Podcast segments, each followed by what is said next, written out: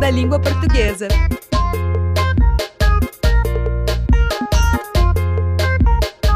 Você sabia que atualmente cerca de 281 milhões de pessoas do mundo migraram e estão fora do lugar em que nasceram? E que este número representa 3,6% da população mundial? Sabia que 25 milhões de pessoas estão na condição de refugiados? A exposição temporária Sonhei em Português, em cartaz no Museu da Língua Portuguesa, fala justamente sobre as migrações no século XXI e o desafio dos migrantes de recomeçar a viver sob um novo idioma A mostra, que tem curadoria de Isa Greenspoon Ferraz e fica em cartaz até junho de 2022.